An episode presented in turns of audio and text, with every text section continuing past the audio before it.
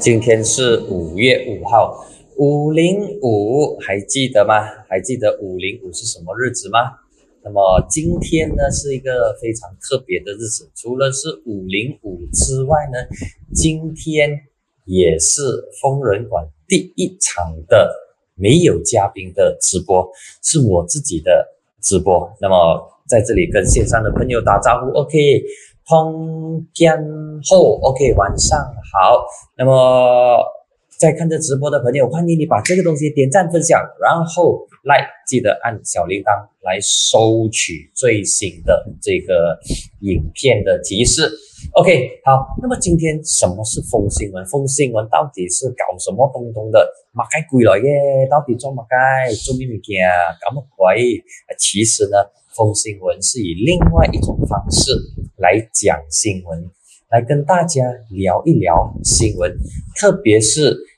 你所不知道的一些重点，以及隐藏在背后的一些来龙去脉，以及它接下来会怎么样影响到你的生活。那么，其实今天除了是五零五，如果大家还记得的话，五零五在二零一三年。就是第十三届全国大选，因为二零一八年五零九是第十四届全国大选嘛，所以第十四届对上一届呢就是第十三届。那么在五零五的时候呢，当时的反对党就是当时的民联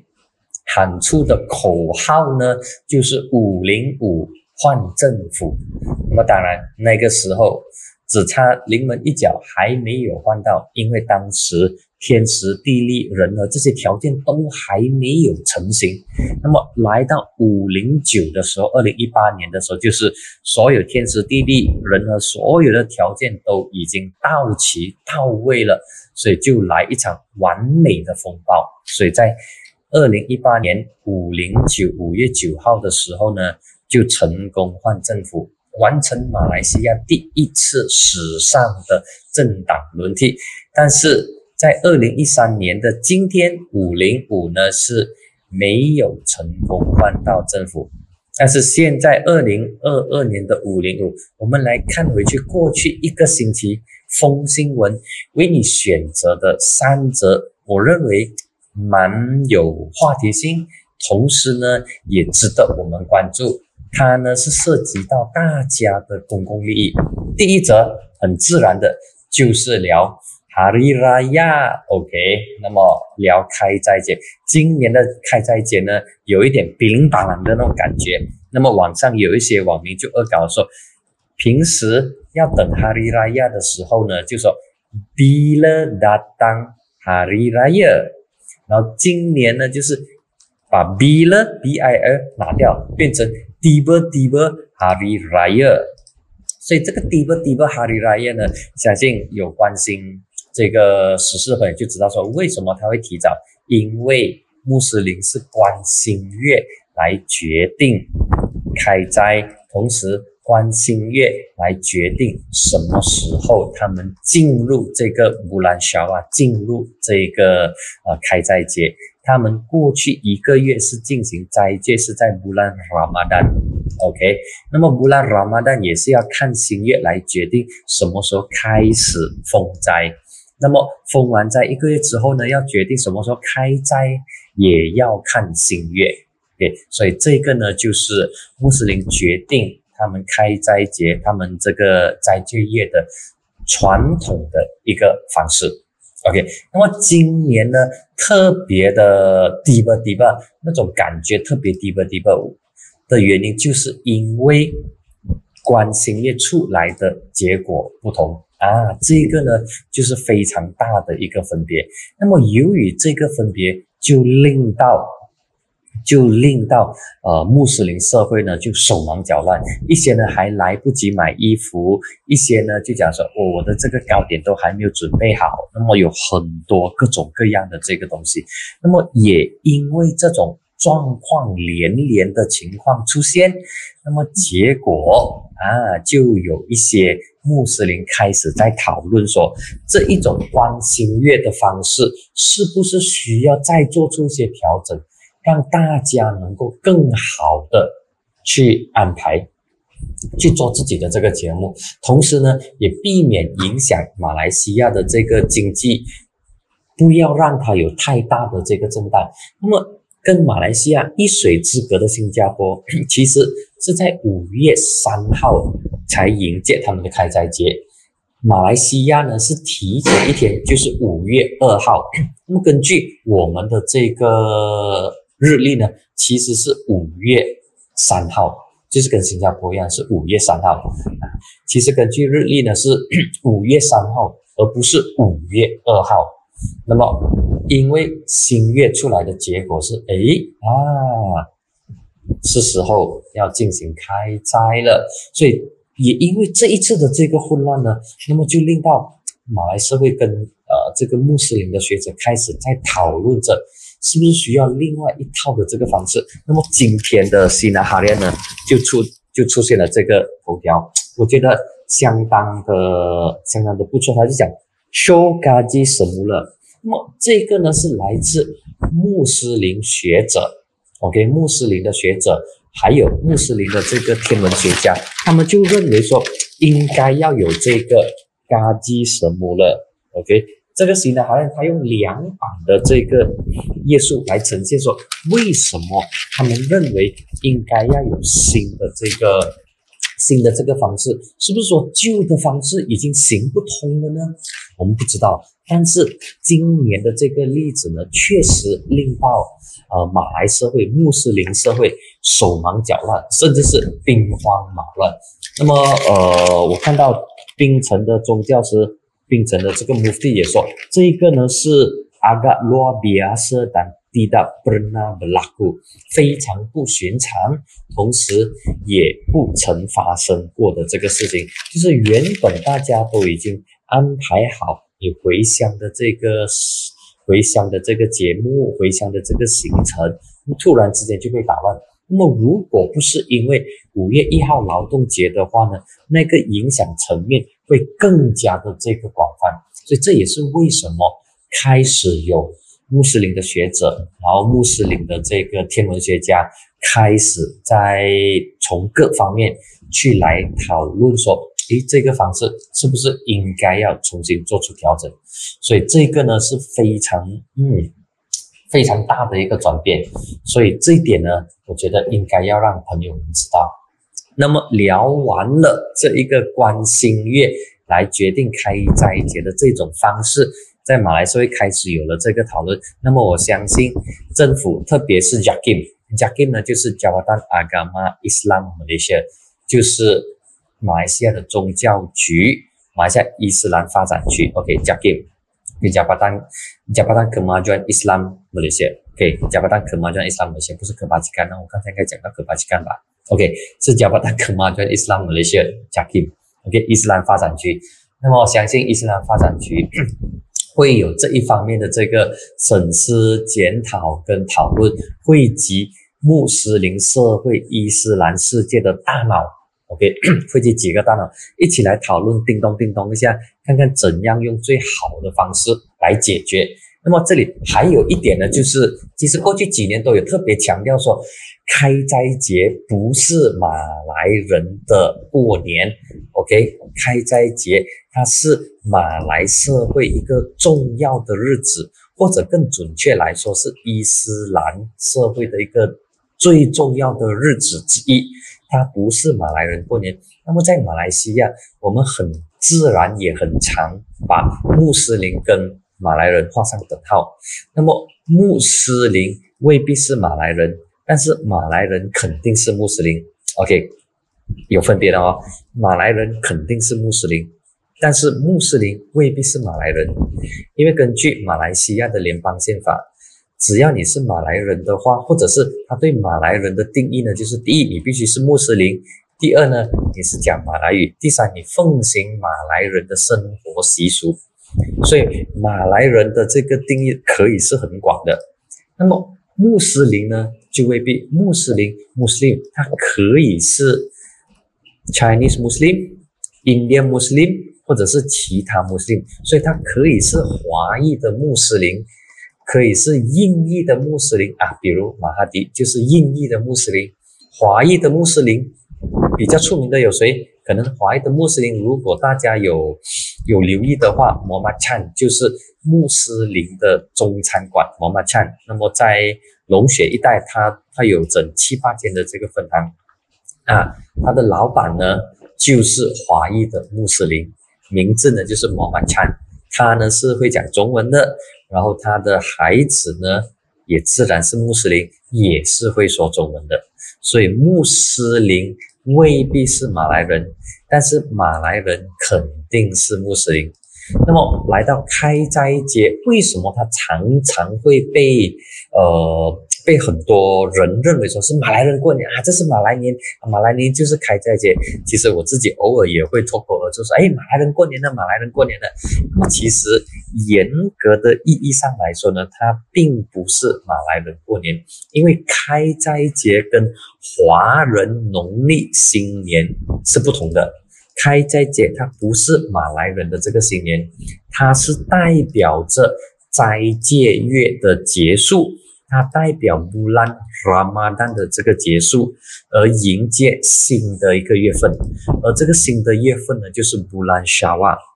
在回历，在伊斯兰历里头呢，穆兰拉马丹是九月，OK，是九月哈，September 的意思啊，啊，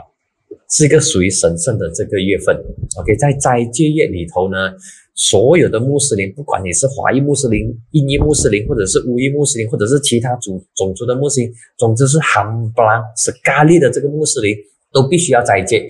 在每一天穆拉拉玛在每一天太阳升起的黎明前，到太阳下山的黄昏时段进行封斋，就是刮痧，就是不能够吃，同时也要禁欲。OK，那么开斋节呢？则是穆斯林一年当中他们最重要以及最欢腾、最 happy 的这个日子呢，因为它意味着一个月的斋戒月结束了，就是穆兰拉马丹结束，然后穆兰沙瓦抵达，穆兰沙瓦就是十月，所以在一些开斋节的歌曲当中，偶尔会听到穆兰沙瓦啊，这个沙瓦呢就是他们的十月。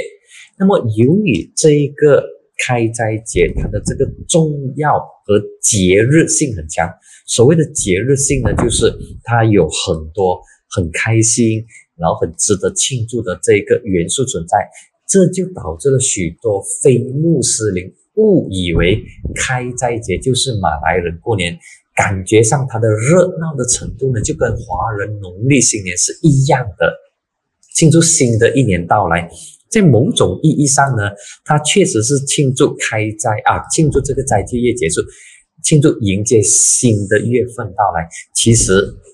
开斋节不是马来人过年，这只是美丽的误会，而且这个误会呢，年年都有。那么这些误会呢，其实也反映出大马多元社会里头，我们对有族、对其他宗教、对其他文化习俗的认知的这个不足。那么我。觉得说这个美丽的误会呢，有三大原因，三个主要原因造成了非马来人或者非穆斯林认为开斋节就是马来人过年。而第一个原因呢，就是把穆斯林等同于马来人，把穆斯林 equal to Malay。那么其实穆斯林未必是马来人，刚才有提过了，穆斯林也可以有华裔穆斯林、印尼的穆斯林。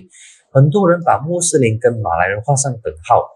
穆斯林的大日子就自然等于马来人的大大日子，所以他们是按照这个推理。OK，马来人等于穆斯林，所以穆穆斯林的大日子就自然是马来人的大日子。再加上国内的这个穆斯林都是以马来人为主，所以很自然的这个呢就变成马来人的大日子。其实不是这样的。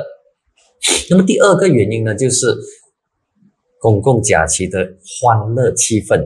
那么开斋节刚才都说了吗？它是穆斯林最重要的这个节日，大马庆祝开斋节的这个热闹的气氛，它的欢乐的指数，它的 happy 的这一个 index 呢，是跟华人庆祝农历新年是一样的，是杀毒麻将、杀毒笔记的。OK，那么开斋节又跟华人农历新年一样，因为都有两天的公共假期，所以这两天的公共假期呢，就让一些非穆斯林认为说啊，开斋节它就是马来人过年，因为你看它的 Happy 指数，OK，它的公共假期它休假的这个指数都是两天，华人农历新年也是两天吗？初一跟初二，马来人又是来马来人哦，其实穆斯林的这开斋节也是两天，所以它就是马来人过年了，就是这样的丢掉，就是这样的，只有大日子，只有过年才有两天，那么。还有另外一点呢，就是欢乐的指数，刚才有说嘛，马来社会近几年、近几十年来开始仿效华人，在农历新年派红包。那么马来人的这个，你看我又要讲马来人过年了，其实是这个啊开斋节，他们也流行派青包，但是他们不叫安包，OK，华人我们叫安包，安包嘛，安安嘛，OK，他们叫做 Duit Raya，Duit Raya。OK，他们用青色啊，他们对青色有特殊的这个情感，所以青包，他们派青包，华人就派红包，所以这个第二个元素呢，就是公共假期跟欢乐的这个指数。那么第三个原因呢，会认为说啊，开斋节是马来人的这个新年，就是因为商业化。第三个原因就是商业化，就是在这一段期间，就是你在。媒体在电台、在电视台、在购物商场、shopping mall 等，在开斋节期间呢，都会进行各种各样的这一些促销商业活动、宣传啊、歌曲呀、大样的歌曲啊、短片啊，各个各大公司 GLC，然后上市公司都会有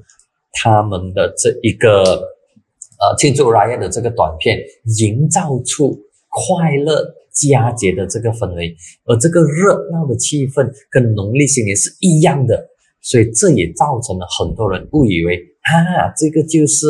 马来人的新年哦。其实不是，它不是穆斯林的新年。严格来说，马来人是没有新年的，因为他们本身没有自己的马来人的这个历，他们没有马来人的这个历，他不像华人有农历有本身的这个日历。他们采用的呢是伊斯兰历，OK，那么乌兰肖瓦是十月，并不是一月，所以不要把乌兰肖瓦不要把开斋节当做是马来人的新年，不是不是啊。虽然他们庆祝的这个指数、欢乐的指数，包括事前的准备工作，比如说购买新的服装。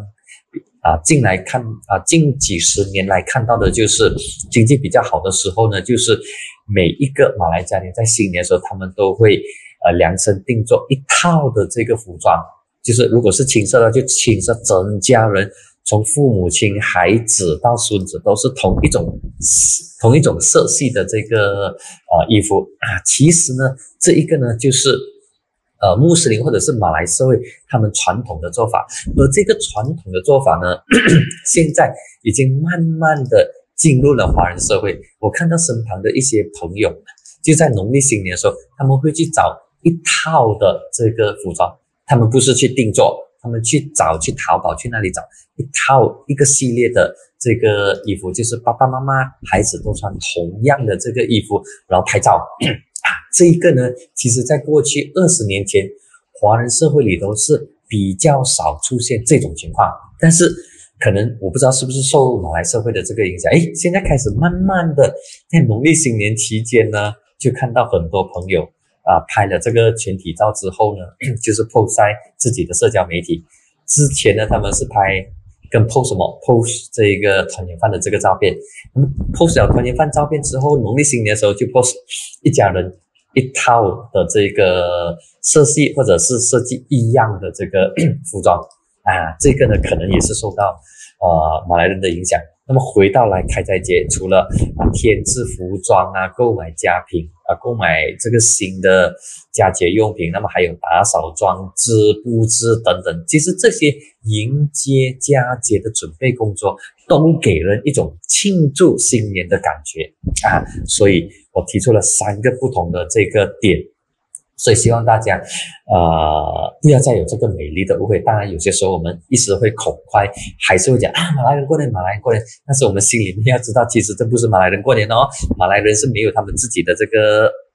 立法的哦。那么可能接下来你就要问的就是，那么马来人新年是什么时候？他们有过年吗？有吗？有有吗？要 么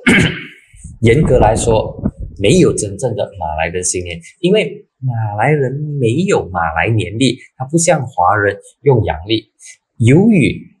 本地的马来人都是穆斯林，所以他们很自然的就使用伊斯兰历法。那么伊斯兰历法呢？他们第一个月份啊，OK，这是他们严格上来说，新年是第一个月份的。第一个月呢就是穆哈让，所以穆哈让的第一天呢才是穆斯林的新年。一月的第一天，一月呢就是穆哈让，九月呢是穆兰拉马丹，十月呢是穆兰沙瓦，所以一月呢是穆哈让。穆哈让的第一天就是阿瓦穆哈让。OK，简单来说，伊斯兰的新年就好比其他历法的这个元旦，都在当月的第一天庆祝。所以阿瓦穆哈让在马来西亚它也是公共假期，而这个阿瓦穆哈让呢，也被称为是。马阿希兹拉，OK，这一天其实是纪念伊斯兰先知穆罕默德在公元六二二年从麦加迁到马迪纳，从麦加到马迪纳，所以这个呢是伊斯兰啊这个日历当中，或者是伊斯兰发展过程当中是一个非常重要的历史事件，OK 啊是个非常重要的历史事件，所以呢阿瓦姆哈让这一天才是。伊斯兰穆斯林的这个新年，那么由于这个重要的历史事件，也促成了第一个伊斯兰城市的成立，而且也是伊斯兰和世界历史的一个转折点。那么今年啊，二零二二年的穆斯林新年，就是穆斯林的阿瓦姆哈拉呢，是落在七月三十号，七月三十号，并不是开斋节。OK，还有差不多，现在是五月啊，六月、七月，那还有两个多月才到阿瓦姆哈让。不过，阿瓦姆哈让俗称这个伊斯兰的这个回历新年哦，或者是伊历新年，它的这个重要性呢，就远远低过伊斯兰的两大节日，就是开斋节跟哈兹节。所以今天呢，就。通过这个简单的解说，让大家有有有有有有一点的这一方面的这个认知。OK，好啊，关于这个伊斯兰的东西，可能大家对它都没有什么特别的这个兴趣。不过，我觉得它很重要。那么讲完了这个伊斯兰，伊斯兰的这个日历、月历，然后。啊，开斋节不是马来人过年之后呢？现在我们就进入另外一个课题啊，这个课题呢就是啊相当相当严肃，讲的呢就是律师工会要有他们的公正之行。OK，a walk for justice。OK，这个 a walk of justice 呢，其实很多人我觉得说，可能很多朋友都忘了律师工会。其实他们曾经在二零零七年九月二十六号，就是十五年前，十五年前，他们举办了一场轰轰烈烈的公正之行，或者是正义之行，就是 A Walk for Justice。那么那一场呢是相当震撼的一个游行来的，因为我们都知道律师工会、律师或者是律师工会，他们。很少律师很少会进行游行的，因为对他们来讲说，我干嘛要游行？那么很多律师或者是大部分的律师都非常爱惜自己的羽毛。OK，知道东西是可以通过法律的途径来解决的，可以通过法律的条文把所有唔点的东西傾掂回。OK，通过法律的条文来解决任何的这个纠纷。在律师的这个角度，或者是从司法的角度来说，所有东西都可以通过法律来解决。OK，都可以通过法律来解决。那么，为什么要上街去示威呢？为什么要有这个正义之行或者是公正之行？不需要通过法律就可以了，无需要日晒雨淋啊，走在街头上游行示威啊，这根本不是律师的 style。不过，一旦律师走上街头的话，就是逮鸡打掉了，就是逮我了，就是不简单了，就是大事不妙了。因为律师他们是把自己看成是一个非常专业的这个领域，他们不随随便便参加游行，不参不参加这个呃抗议，不上街，更何况要由律师工会来发动上街游行。我讲的这个二零零七年的正义之星，（A Walk for Justice，就是由律师工会发出的。一旦他们上街游行，就是大事不妙，真的是没后谁料，真的是逮鸡躲掉了，真的是逮我了，真的是非常震撼。那么在二零零七年的时候呢，这一场公正之行，参与游行的律师有差不多两千人。而且参与的呢，并不像过去那些 b u s 的这个思维，都是由政客、由政治人物发起。那么主要的出席者呢，都是政党的 supporter，哎，去示威，或者是一般的这个民众。而在二零零七年的那一场，“A，Walk for Justice，是平时西装革履、穿到洗洗脏脏、衣着整齐、体面出入法庭，都在冷气房内。通过法律条文解决问题的律师，那么当年的正义之行是律师工会他亲自发动、主办、协调，场面是壮观。有七有好几辆载着律师的巴士要进入布城的这个 Palace of Justice，就是 Istana Kehakiman，就是司法宫要参与游行，但是有七辆巴士被警察 block 掉。在进入布城的那个关口，那个路口被警察 block 就说你不可以进去。那么这七辆巴士呢，载有差不多整两百八十名的这个律师跟一些的这个民众。那么警方不给他们进去，同时警方还说你们没有豁免你们没有这个准证，所以。阻止律师工会举行游行，但是尽管面对各种各样的这个阻扰跟困扰，律师工会始终完成了这个公正之行。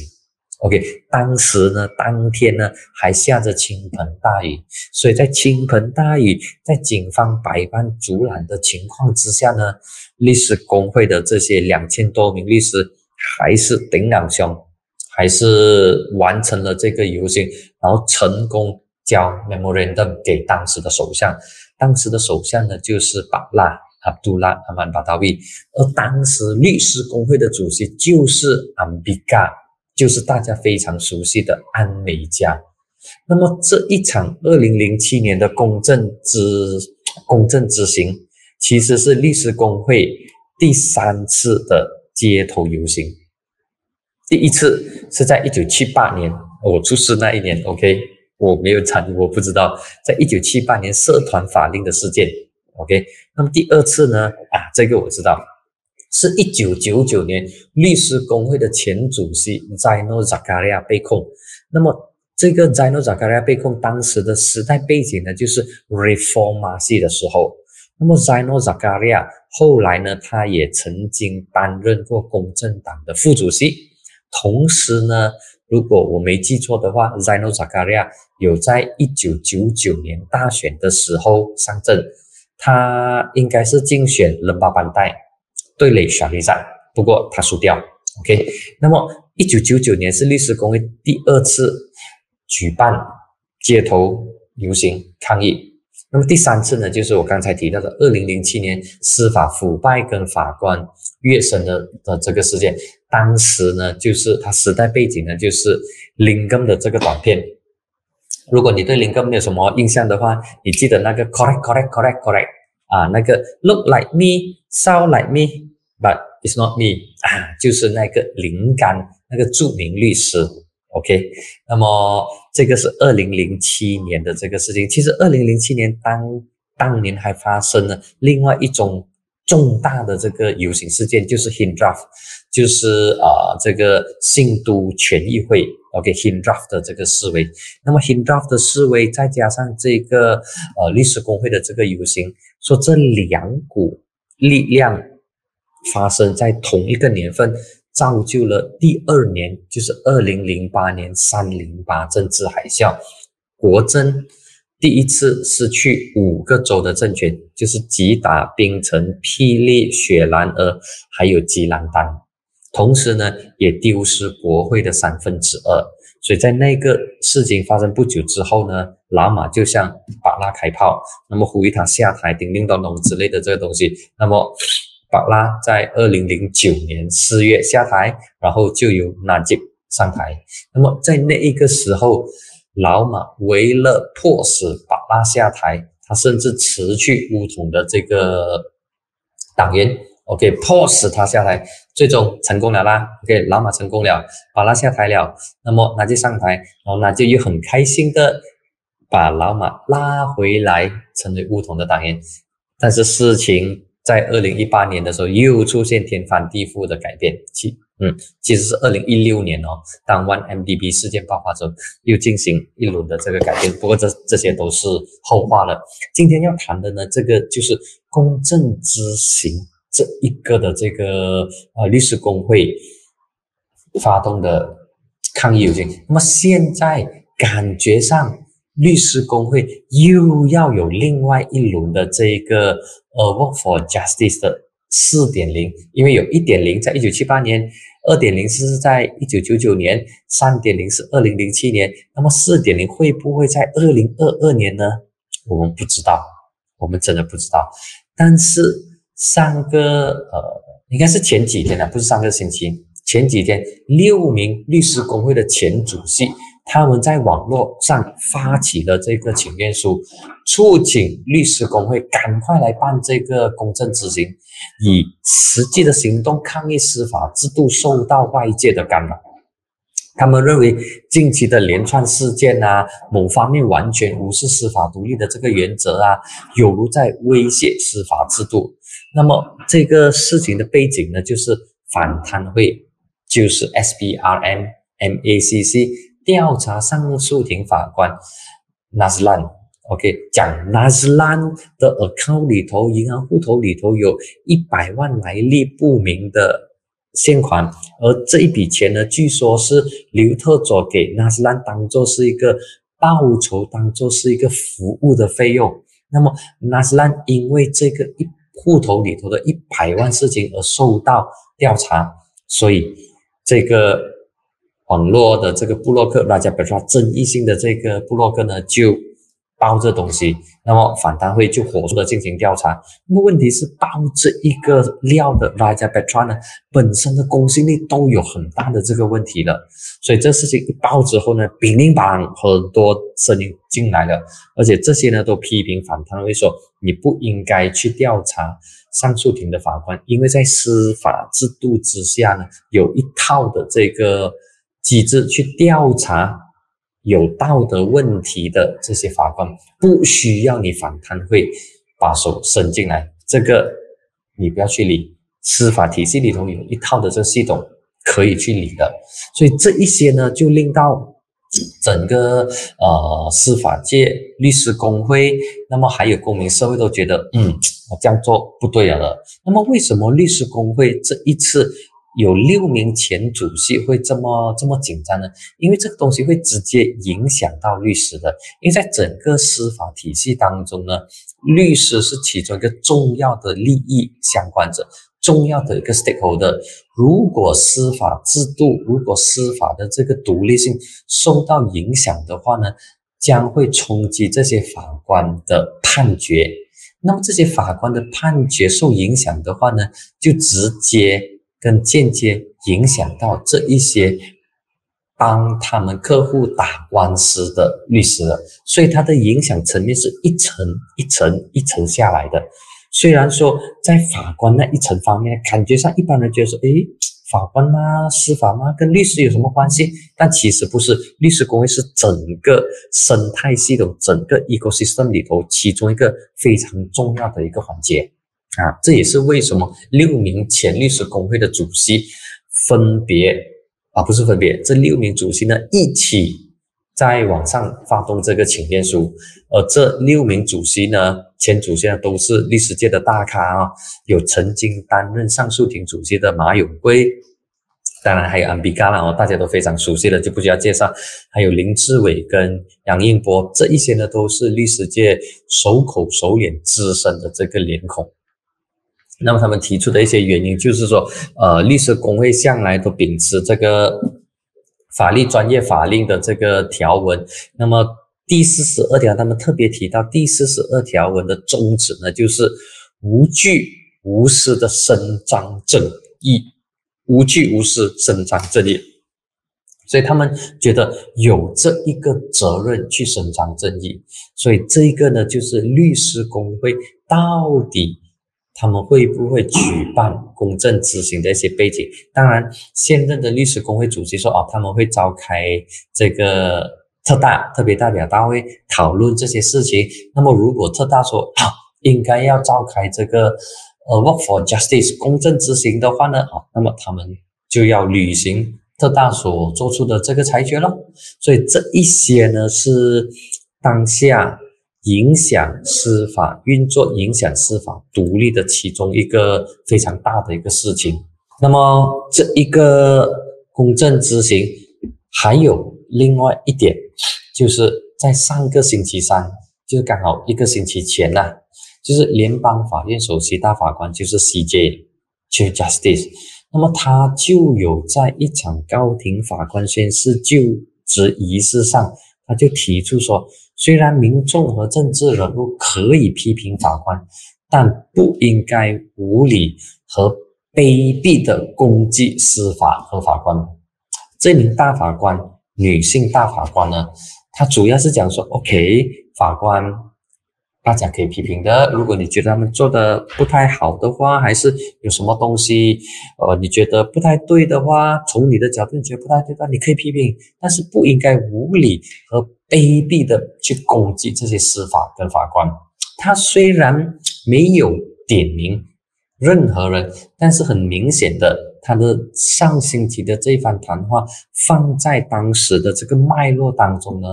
他就是以不点名的方式来批评 Raja Petralo，批评 RPK，因为 RPK 不久前就是指控上诉庭法官纳斯兰接受刘特佐一百万令吉的这个特殊服务的这个报酬，不过纳斯兰已经报警。表示自己的这个金牌，问题是警察似乎没有去调查拉加贝特哦，反而去调查这个法官。那问题是，纳斯兰他已经报警了嘛？他已经说自己是无辜的，为什么警方不调查，而只而不调查拉加贝特，而只调查纳斯兰呢？可能警方的说法说，哦，我们找不到拉加贝特，因为拉加贝特他已经潜逃，据说是跑去英国了，所以没有办法将他引渡回来。但是这也说不过去，所以这整个高庭啊，上诉庭法官纳斯兰他被调查背后牵引出很多的这个问题，而且这个纳斯兰这名法官，当他在高庭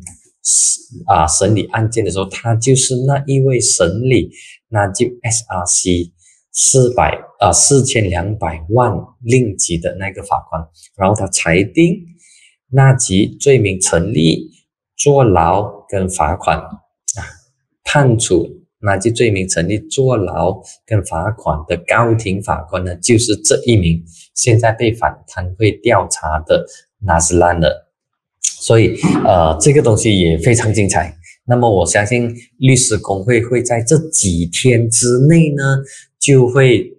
召开他们的特大，然后决定说要不要进行这个公正执行。那么，如果公正执行的话呢？哇，就非常有看头了。阿凯利讲说，司法干预是因为行政权太大了，远离三权分立，体制上还要改革。对，同意阿凯利的这个说法。我们的三权分立啊，应该说在一九八八年，当司法丑闻爆发或者是司法危机爆发之后呢，我们的三权分立就缩水了。福建话讲丢罪。缩水了，OK，缩水了，所以那个三权分立的这个机制精神已经被当时的首相马哈迪给破坏了。然后当阿卜杜拉他担任首相的时候，他尝试要修复，比如说他委任这个在 Ibrahim 很著名的这个律师为掌管法律事务的这个部长在 Ibrahim。那么，通过在 Ibrahim 给一九八八年司法危机被停止的这些法官给予他们特别的这个赔偿，但是并没有让他们翻案，因为在那个时候呢，这应该是六名法官被勒令停职或者是被炒鱿鱼，当时包括了最高法院院长，OK，当时叫最高法院院长萨利阿巴斯。那么现在最高法院院长的这个职位稍微改名，称之为联邦法院首席大法官。不过都是一样的，就是司法界的第一把手，就是法官当中的最高的那个法官。所以在一九八八年司法危机的时候，敦沙雷阿巴就被老马间接的炒鱿鱼，OK，讲他有行为不当之类的这东西，那么就通过国家元首把他给炒掉。OK，那么炒掉之后呢？一九九零年的大选，那么这个敦沙雷阿巴斯呢，就加入，在那个时候，嗯，那时候不久他有加入，他加入了一党，然后在一九九九年的时候，他也有竞选，他在登嘉楼竞选，那么他竞选在那一年的大选，一九九九年的大选，一党拿下登嘉楼的执政权。那么敦沙利阿巴斯就当了 XO 州行政议员，所以他是之前被老马开除的最高法院院长。OK，呃，这个是当时的一些一些背景。刚才聊完了公正执行，那么现在呢，聊最后一个，我觉得有点沉重的一个新闻，有点沉重的新闻，说的呢就是槟城。也是我的这个家乡。坦白讲，我真的还不知道说槟城中央医院在两年之内发生了两宗实习医生突然死亡的案件，就是一个呢是最新的四月十七号坠楼，另外一个呢是呃自杀。虽然这两件事情，两件突然死亡的事情都不是发生在槟城中央医院内。不过，这两名死者都是在槟城中央医院实习的医生。OK，第一宗呢是发生在二零二零年两年前的十二月二十二号，一名已经向槟城中央医院提成辞职的实习医生被发现在布吉江布的住家内自杀死亡。而第二宗呢是今年四月十七号的实习医生。他被发现在槟城甘仔园的这一个办公楼那边坠楼身亡，所以为什么会发生这个事情呢？其实我们不得而知。不过根据媒体的报道，综合各方面的这个报道，包括不愿公开死者名字的这一名实习医生的双亲，他们说他们的儿子是三个星期前向中央医院报道。这一次的实习医生突然死亡事件呢，其实引起了在当地在中央医院的这些同事们的强烈抗议，以及他们的情绪都受到波及。那么他们要求卫生部进行调查。那么在我读了一些相关的这个报道呢，确实发现到实习医生他们的这些呃工作的强度是非常大，工作的时间也很长，一个星期往往要工作六天，那么每一天工作可能十六到十七小时，十二小时是很平常的，所以这一些呢是成为是是他们成为专业医生所必须经历的一部分。那么，根据一名不愿意透露姓名，当然他们也也也不方便透露姓名哦，因为担心被秋后算账嘛。根据一名不愿透露姓名的资深医生说，这种训练呢，可能就是强高强度的训练，可能让一些实习医生感到非常的呃苦恼跟困惑，导致他们没有办法适应。但是他们必须接受严格的培训跟观察，所以。在实习医生当中呢，这一种高强度的工作似乎已经不再是新闻了，而且是旧闻。那么回到这个呃实习医生坠楼死亡的这个事件，那么槟城负责卫生事务的行政议员啊诺利亚他就说，这个事情呢，反映出实习医生面对的不合逻辑以及不人道的工作时间。那么，其实他在他自己的脸书也有特别讲他自己家人的经历，他就以 他的媳妇儿，他的媳妇儿的这个经验说，因为他媳妇儿曾经在政府医院工作。OK，那么他就说，我国的实习医生呢，必须经历这种不符合逻辑以及不符合职场的这个正常做法的这个训练，而且这种情况呢是没有发生在其他领域的工人身上哦。这名 S 哥他就说，他的媳妇儿因为过度的劳累而发生了二十七种意外，听好啊，是二十七种意外，所幸他存活下来。但是他没有说他是什么样的这个意外，但是他媳妇的友人，就是其他的这个医生呢，可能就没有这么幸运了，其中就有人死亡，就有人死亡。那么这个事情 啊，发生二十七宗意外之后呢，他的是他的媳妇就讲哇，我 surrender，我。顶不顺了，那么就去英国医院工作三年。那么他在英国医院工作三年期间呢，发现到当地的工作环境、待遇、生活都让他的媳妇过得更加开心、更加 happy，所以。这一种情况在马来西亚，他必须要纠正过来，不要抱有那一种所有医生都必须经历这样的这个过程，不能够以这个所有医生都必须经历这个过程来合理化这一种呃不符合逻辑、不人道的这个工作时间。那么呃，听完投诉方控辩方的这个投诉之后呢，我们来看看卫生局他们的说法。卫生部他们的说法是怎样？通常呢，他们的官方说法都是说，哦，医生过度劳累是因为人手不足的问题，但是却有很多医学毕业生找不到工作，所以这这过程当中是不是出现配置